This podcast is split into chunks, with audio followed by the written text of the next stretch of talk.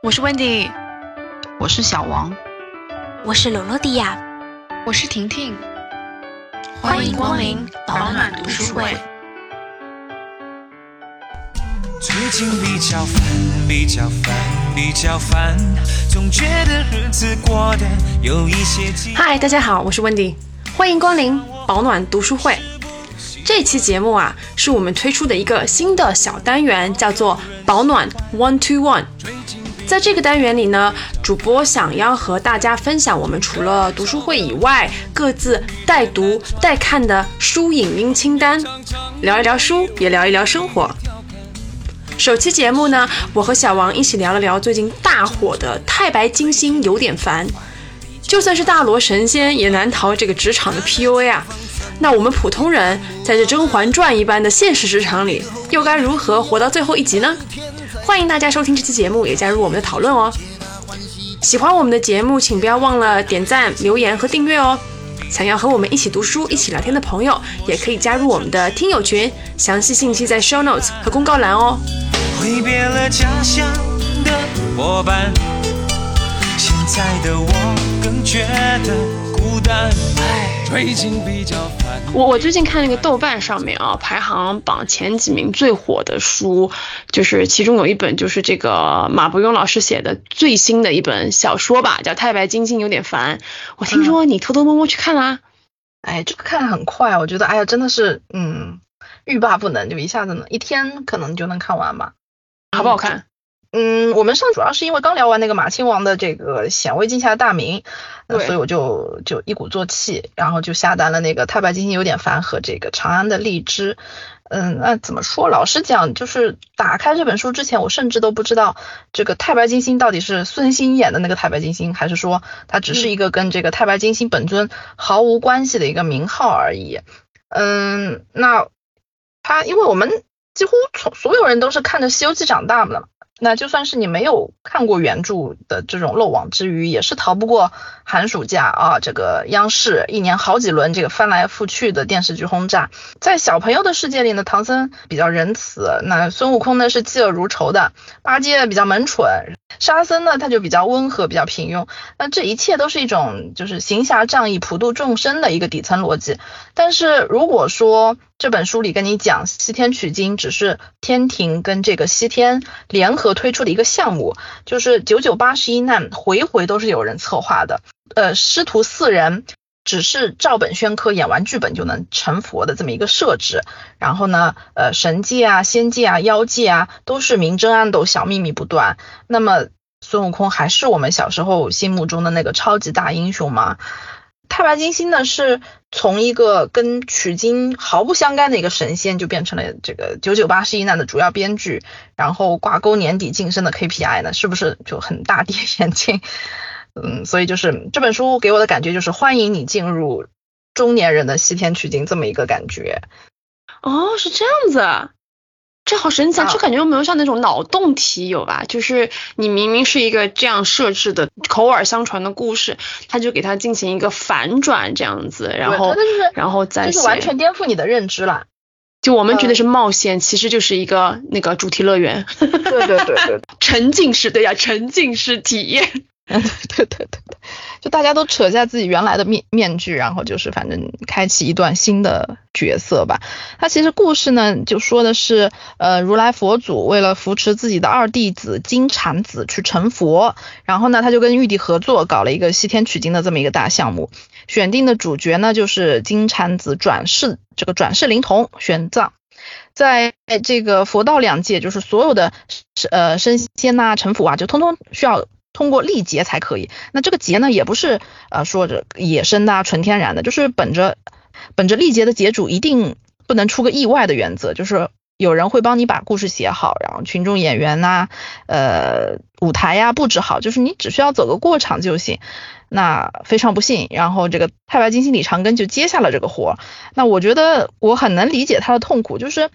你想一想，领导给你布置了一个大任务，写八十一个故事，然后呢，根据这八十一个故事，你去把不同的演员给我请来，场地呢布置好，所有的费用都是要走报销系统的，过期不报。这些演员里面，嗯，有大领导的外甥，二领导的姑姑，三领导的小舅子，四领导的妹夫，那这其中呢，可能外甥姑姑、小舅子妹夫相互之间，他们还有过节，通通都得摆平。那最重要的是，这个八十一个故事里面的这个中心人物，这个人一定不能写死，就是得一路保着他。最后呢，每个故事他说还得让你写一篇这总结报告，弘扬一下我方的这个深得人心，就是。一下子就是职场那个味儿就来了，我就想想自己每年年底写这个工作总结那股便秘劲，就哎，我觉得真的是这本书真的是每一个初出茅庐的社畜必读之书。再说回来，太白金星的这个搭档呢是观世音菩萨，这两位真的是难兄难弟。除了孙悟空，除了孙悟空这个挂职名额呢是佛祖指定的，剩下的二弟子、三弟子的名额通通是各方争取的这个香饽饽。比如说八戒呢是玉帝的人，然后沙和尚呢是王母娘娘的人，但是人家灵山方面还想塞人呢，那怎么办呢？就很难摆平嘛。观音跟太白金星虽然说他们两个是合作的关系，但是因为那。佛道两教，他们不同的阵营，总归是有各自有各自的利益，如何去斗智斗勇，把这个利益最大化？嗯，最终呢，这个师徒四位主要演员快要来到了灵山，太白金星却发现五百年前孙悟空大闹天宫的这个真相，也发现了六耳猕猴跟孙悟空这两位真假美猴王的秘密。那太白金星自己也是深陷这两个大漩涡中无无能为力，最后师徒四人是修成了金身。太白金星呢也是在这个不近人情的太上忘情之中修成了金仙。那就总而言之一句话吧，就是即使成了神仙，也要讲究职场智慧。哇，听上去好复杂呀！但是我们不是常常就是烦人，烦人就是比较烦嘛。那每天每天都你看那个以前的什么仙侠剧啊、奇幻剧，都想要每个人、每个动物、每个花草树木都想要修炼得道成仙什么的。结果当了神仙，你看烦的事情还是一样的。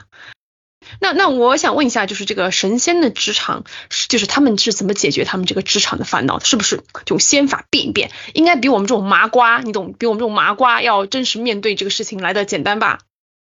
啊，也没有啦，就是其实也是很烦的。我给你举几个书里的例子，比方说这一路护法，它会有有一大堆的开销嘛。然后太白金星，那你需要报销吧？跟我们凡人一样的，它也得有一个时效性，也得过系统。但凡稍微有一点延迟，那么太白金星就得舔着脸去找这个财神爷赵公明去说明情况，要说说好话，就跟我们找公司的财务部一样一样的。再比如说，大家都知道织女呢是这个西王母的小女儿。那书里西王母是最终被迫接受了牛郎这个女婿，但是仙凡结合总归是要受到惩罚的嘛，所以就罚了织女去这个太白金星的启明殿里做一个办公室的秘书。那领导的女儿给你当秘书，你说压力大不大？太白金星就压根儿不敢给她派活，就是基本上是不用干活的，偶尔送一趟文件呢，就飘一飘就好嘞。基本上没有什么太大的事情，但是呢，这么一个角色你也别给他浪费，就是说你可以通过织女的反应去窥探西王母对于嗯就具体的一些事情的一个态度，就是他还是挺太白金星还是很战战兢兢的吧，然后看人脸色，我觉得就是只要有上下级的地方就会还是会有烦恼，这个跟仙人和凡人其实没有什么太大的关系。他这本书《马亲王》这本书，其实我觉得有非常浓重的借古讽今的味道。它是顶着这么《西游记》的这么一个旧壳，然后讲着现如今的故事。那比方说《单打白骨精》里面，白骨精呢，那自然是设计好的群众演员。太白金星就跟白骨精去对戏嘛，彩排的时候，那白骨精就说：“哎，我还有两个另外两个好朋友可以友情出演二打跟三打。”那么太白金星就说：“那。”让他们一起来面试，但是白骨精却说只能一个一个面，不能一起出现。最终呢，这个白骨精跟他的两位好朋友就领到了三份薪酬，收款账号分别是白女士工行卡、白女士建行卡跟白女士农行卡，这就很有趣，非常非常明显的就在讲吃空饷这个事情。再比如说，我们都知道，呃，牛郎和织女他每年只能在农历七月初七会面一次嘛，就是大家都是为他们的坚贞不渝感到动容，但是呢。我们忘了有一句俗语叫做“天上一日，地上一年”，所以牛郎非常努力的恪守难得，辛辛苦苦的等待一年的七月初七，其实呢，只不过是织女每天下班打卡的一个时间罢了。就是，就你看完就，哇塞，就说啊，这样也可以。牛郎的拼尽全力，只不过是织女的挥一挥衣袖，为什么呢？那无非就是因为仙凡之别嘛，就是每个人的起跑线不一样。那再又比如说，宝象国的这个百花羞公主被人劫掠去囚禁啊、强奸啊、生子十三十三个年头之久，但是却无人敢查，就是因为劫掠她的是二十八星宿的魁狼星。那这讲的到底是百花羞公主还是小花美公主？就是非常引人深思。这扯呢扯还是扯得有点远。不过他这个故事最后，马亲王呢还是手下留情了，玄奘的一缕残魂去灵山修了金身，他的本体呢就是继续回到长安去说法弘法普度众生去了。孙悟空因为自己占了六耳猕猴成为菩提老祖弟子的这个名额，然后害得六耳猕猴因此殒命，他就去地府追回六耳猕猴的魂魄，就还他这一段因果。太白金星呢，虽然是因为悟透了这个超脱因果、太上忘情而修成了金仙，但是他骨子里还是残存了一缕人情味的。那么这一缕人情味就脱离了本体去投胎，转世变成了李太白。那最终我觉得，其实万事万物还是没有说离开一个道字，这里面就有股嗯金庸的一个味道，就是翻完翻完这本书，我觉得怎么说，就是年少只知孙行者，中年方懂李长庚。哎，我发现了，我我悟了，我觉得听你讲这些故事，就是其实这个你会不会仙法，你有没有什么呃黑魔法都是没有用的，这个。你只要是在中国的社会，你还是讲究一个人情，对不对？仙人也要讲人情，更更何况普通的凡人，这个人情世故啊，太复杂了。就是官大一级压死人呐，而且这中间关勾勾绕绕，谁知道谁是谁的谁？是不是好复杂呀？我我听下来，我就感觉就是，你知道民间有俗语说，哎呀，这个事情大罗神仙也救不了。我发现大罗神仙也是有很多烦恼的，大罗神仙自己也顾不到。大罗神仙自己的报告也要写不出来了，对对，哪能顾得到你啊？哎呀，真烦！为什么那么烦呀？那我觉得这本书其实跟这个职场啊，现实的生活的职场还是有很大的关联的。那你从这本书里面啊，给我们分享分享学到了哪些职场智慧吗？哦呦，马老师的道行这么深呢，我看很多东西连太白金星也无可奈何，就我一个凡人。就这才哪哪跟哪呀？不过倒是有几个关卡，我其实读的时候也在想，就是现实中的职场里其实经常会遇到，但是我也确实是不知道怎么样才是一个比较好的解决办法。要不咱讨论讨论，如果是你的话，你会怎么应对这个事情？好吧？好的呀，那我们也请听众朋友们跟我们一起啊，一起来看看，如果你遇到这样的问题，大家是怎么怎么解决的？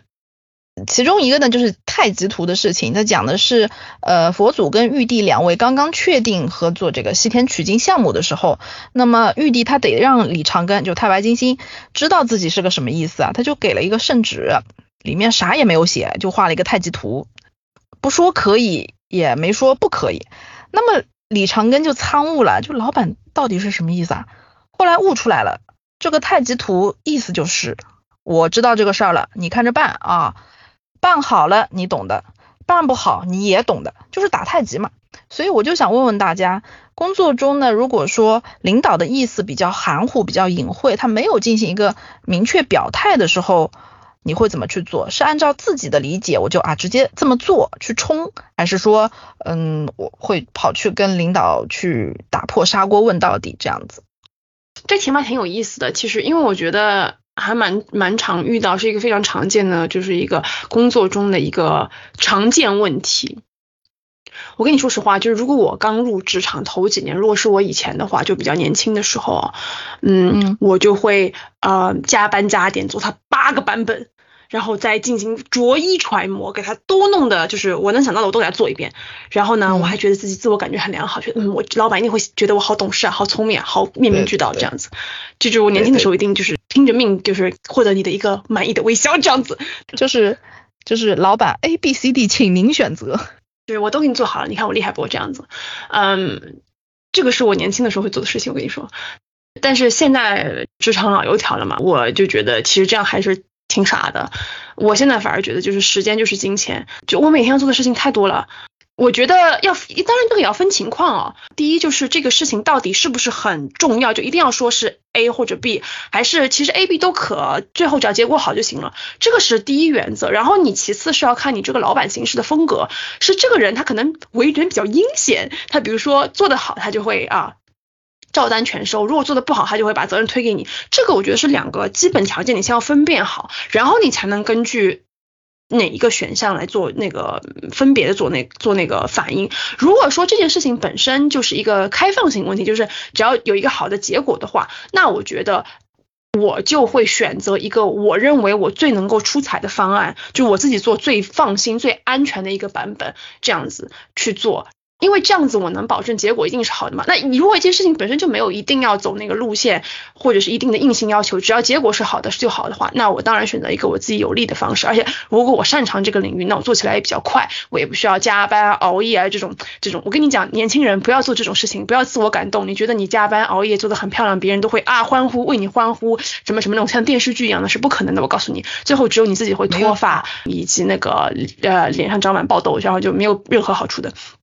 但是如果后一种情况，你碰到这个东西是，呃，我觉得，比如说这个老板他的个性就是比较，他就是想要给你一个模棱两可的答案，然后如果一出事情就怪到你头上，他是这么一种行事风格的人的话，我我就会直接跟他问清楚。但是我自己的建议是，不让你冲到人家办公室就说你告诉我你到底要怎么样这样子。我觉得大家不要硬碰硬。我这几年在职场最大的心得，我觉得最厉害的一招或者最厉害的几招，就是《孙子兵法》里都已经告诉你了，就是。就是比如说敲山震虎、声东击西，还有最重要的以退为进。我觉得以退为进是最重要的，就是在职场里面，就是当你要去问一个问题，或者你想要得到一个肯定答案的时候，你不要就是顶上去说我就是想知道这个答案，不然你就浪费我的时间。你不能这样讲，你要先把自己的姿态放低，你要就跟他说。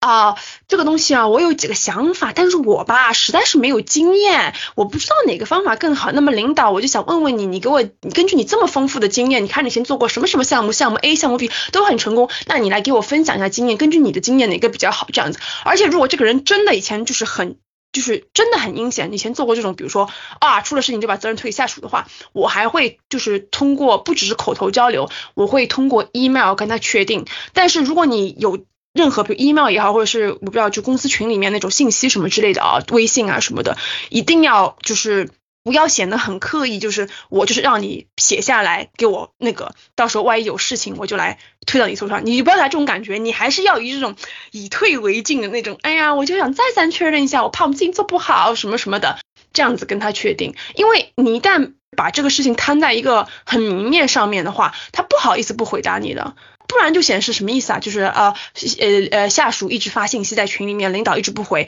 那如果这件事情真的出事了，他们也会说哦，那是因为领导自己没有指示，没有说清楚。凡事都要有那个留下痕迹。就如果你遇到一个就是相对来说个性不是很好的上司的话，我觉得这会这是我现在会做的事情，而不是就是哎呀日日夜夜睡不着，精神内耗，想说我这做的够不好，他会不会喜欢我？这种我觉得嗯没有必要。对，这就是我的想法和成长经历。我告诉你，真的职场就四个大字：以退为进。真的就是就是就是很厉害的，这是高招呀。但是要保护自己的话，就是一定要留下证据。因为你口头说，如果我跟你讲实话，就是如果你说啊他在会议上说了这个这个，如果没有第三方的话，他官大一级压死人的。他说的肯定是比较没有人敢敢为你作证，因为也确实不能给你作证，因为说不清了嘛。但是他写下来的白纸黑字的，有什么好说的？他难道说哦这个这个信息是别人给我打的？那不会吧？我的号被盗了。啊，对，我的票被盗了。嗯，那还有一个呢，就是关于这个六耳猕猴的事情。因为孙悟空不是拜了菩提老祖为师嘛，但是在书中呢，其实这个弟子的名额其实是六耳猕猴的，只不过花果山里面有一个猴叫做通天猿猴，就是他给菩提老祖的门人送了一串花果山的新鲜瓜果。才就是通过这个行贿的方式，让孙悟空呢去替名学习。那六耳猕猴呢，就经常的去天庭上访，但是负责这个事儿的太白金星他没法帮他，因为孙悟空是佛祖指明的玄奘的首席大弟子。最后六耳猕猴呢也是申诉无门，鱼死网破。那这在职场很可能就是说，呃，是有着根基、有着资历的同事去抢了你的功劳，你会。选择追求正义，还是说算了，我明哲保身？因为可能毕竟去寻求真相、去出头还是有一定的风险的嘛。你会做什么样的选择？哇，这题好难呐！首先就是这是一个主角光环的故事是吧？主角的光环把那个男二号给震死了。哎，我跟你说啊，这个主角光环有时候是很麻烦的。其实，在现实生活里面，有没有这种主角光环的人？我觉得有吧。就是有些人，一方面他可能是天生命很好吧，就是各个通路都那个，或者是有些就是你有没有发现，有些同事他可能个性特别讨人喜欢。或者是嘴巴很甜，或者有这种就是软技能特别强，他可能没有什么真的实力，但是软技能很强，他就会一路很顺，你会觉得哎，这是瞎了狗眼，怎么会这样？但是但是确实是有这种人，我觉得。但是如果就讨论说，嗯，比较有资历的同事或者是什么小老板之类抢了你的这种功劳的话。我觉得还挺难的，嗯，就挺难解决的这个问题，除非就是你明天就要辞职，或者是你就是待不下去了，准备辞职，我觉得还能翻脸，冷嘲热讽一通。我觉得，因为如果我比如说一个月之内要离职了，我肯定给他讲出来的。我为什么跟他讲？但是我不要就是像泼妇一样站在街上就说啊，对对对，这个就不太好看，对，要讲究策略。我觉得就会把他冷冷嘲热讽的，就是讲出去。因为我以前我碰到过同事，就是他要离职，我们每次离职他会发一份就是道别 email，对吧？给全组什么的。我就有碰到过有人就在那个那个呃离职的 email 里，因为他有时候会写哦，我最难忘的三件事，我最搞笑的三件事什么这种的，他就把它写在其中一件事情里面，就说某某领导叫我礼拜六去干嘛干嘛干嘛干嘛，然后我去还扑了一个空干嘛干嘛。最后一天他有什么关系了？就发到整个公司几千个人都看见了，厉不厉害？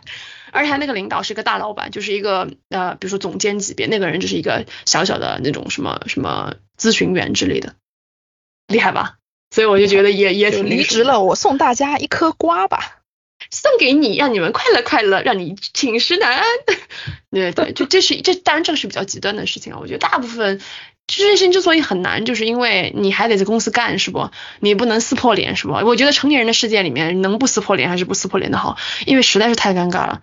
因为很多人说，哎呀，你是受害者，受害者就不应该有这种，对吧？你应该把这个事情加送到加害者上，但是。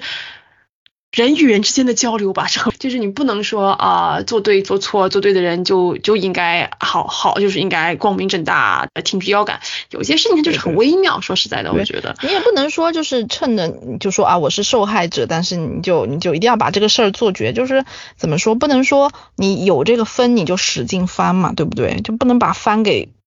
给撑到最胀，就还是要稍微的留一点点的后路。留点情面，我觉得，嗯，我觉得是这样的，以我个人的感觉，就是我没有碰到过明抢功的，就是啊，这是我明明是你做的，是说他说是他做的，这个东西我确实是没碰到过，我，但是我遇到比较多的情况是，就是你的直属领导或者是你的，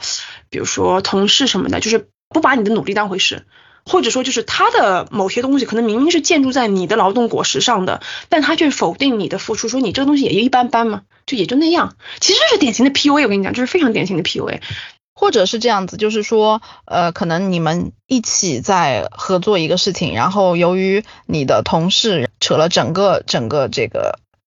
呃项目的一个后腿，但是他就把锅都甩在你身上，说，哎，这个是因为谁谁谁没有做好，怎么怎么。哦，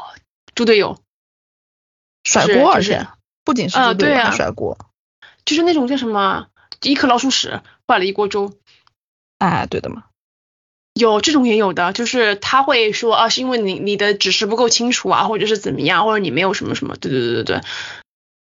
我觉得这种事情是不可避免的，因为我觉得每个人在职场里面都是自私的，你都想表现的最好，你都想被人家看到，对不对？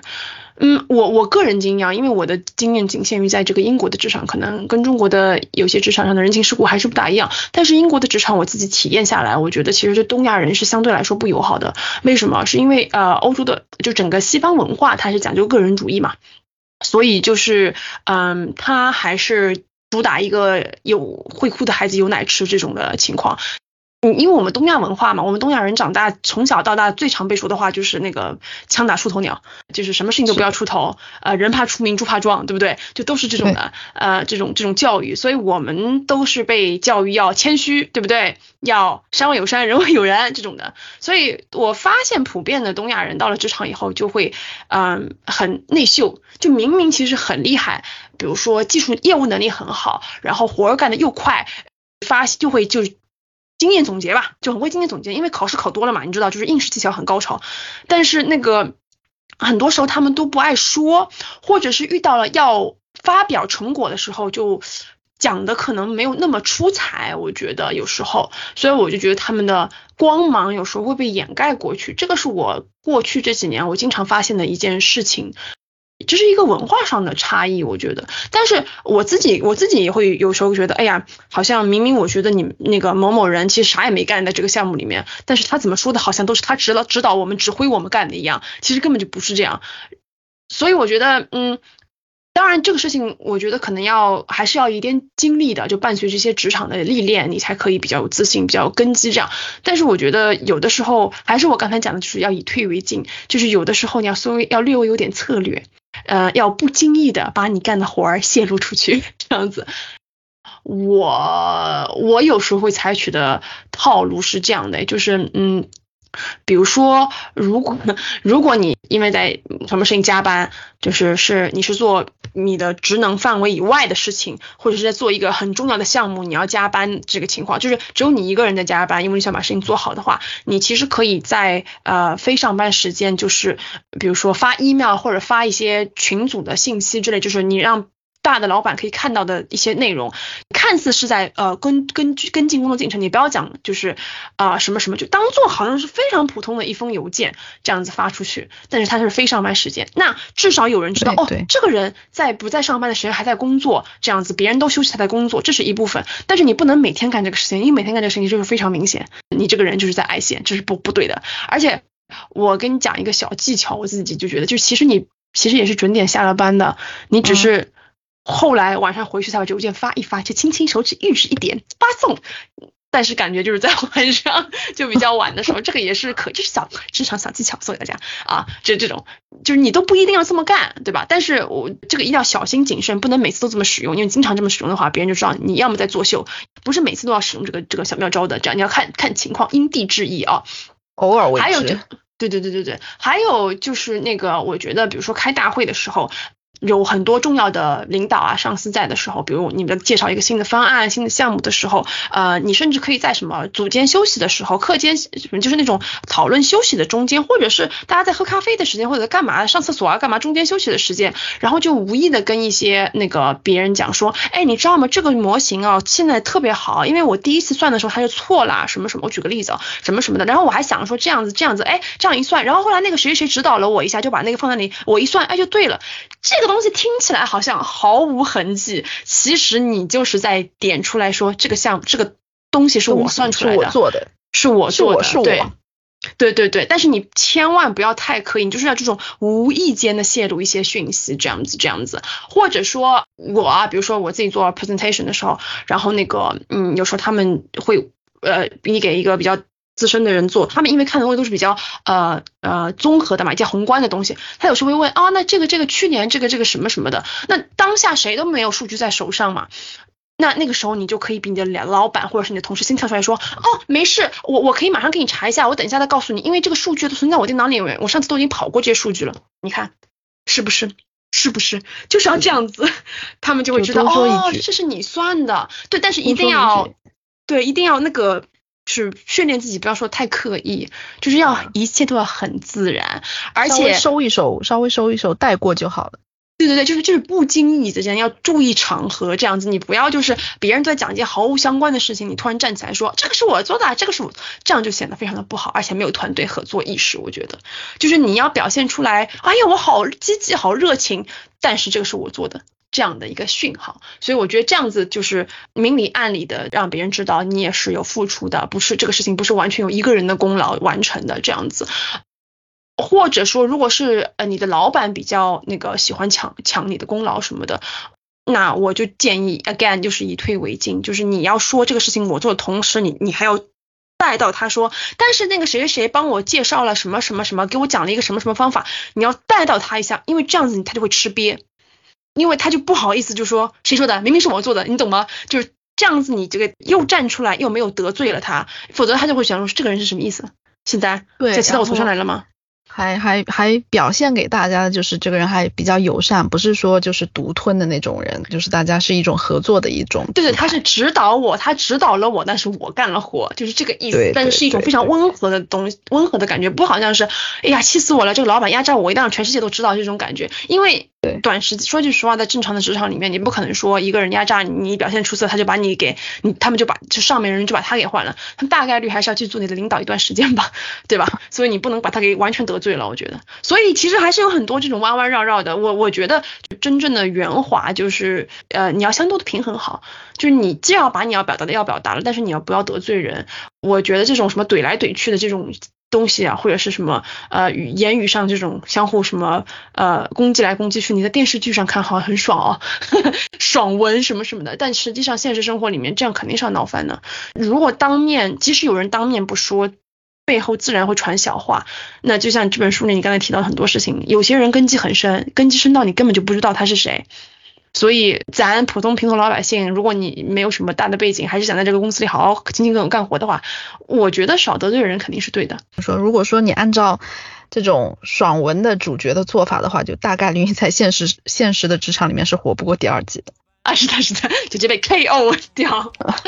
对的。哎呀，我觉得我们就不知不觉聊了好多，这本书好有意思啊！说起来，这职场这个东西真是说不完，不管是啊人间的，还是这本书里天上的，好像感觉都是精彩纷呈、勾心斗角，好精彩啊！对，永远是那么有趣。是的，是的，只要是关于职场，永远是这么有趣，谈不完的话题，成年人的大瓜，是的。那其实，嗯，马老师在里面也不是说整本书就打满了这个九九八十一难，他还是比较有代表性的，挑出一些故事去讲。嗯，那再加上我刚刚讲的，也只是他写的里面的一部分，还是有很多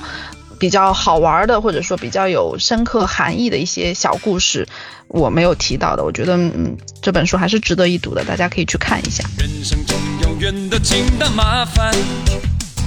太太每天嫌我回家太晚。这一期的节目就到这里啦，非常感谢你的耐心收听，希望这一期的节目有让你会心一笑。如果喜欢我们的节目，请关注我们的频道，在小宇宙、苹果 Podcast、喜马拉雅和网易云音乐搜索“保暖读书会”，就可以找到我们啦。也热烈欢迎给我们留言，与我们分享你的小故事，或者告诉我们你想听什么。也可以到我们的微博“保暖读书会”来找我们玩哦。不管你在的地方是晴空万里还是乌云密布，希望你都能拥有美好的一天。麻烦。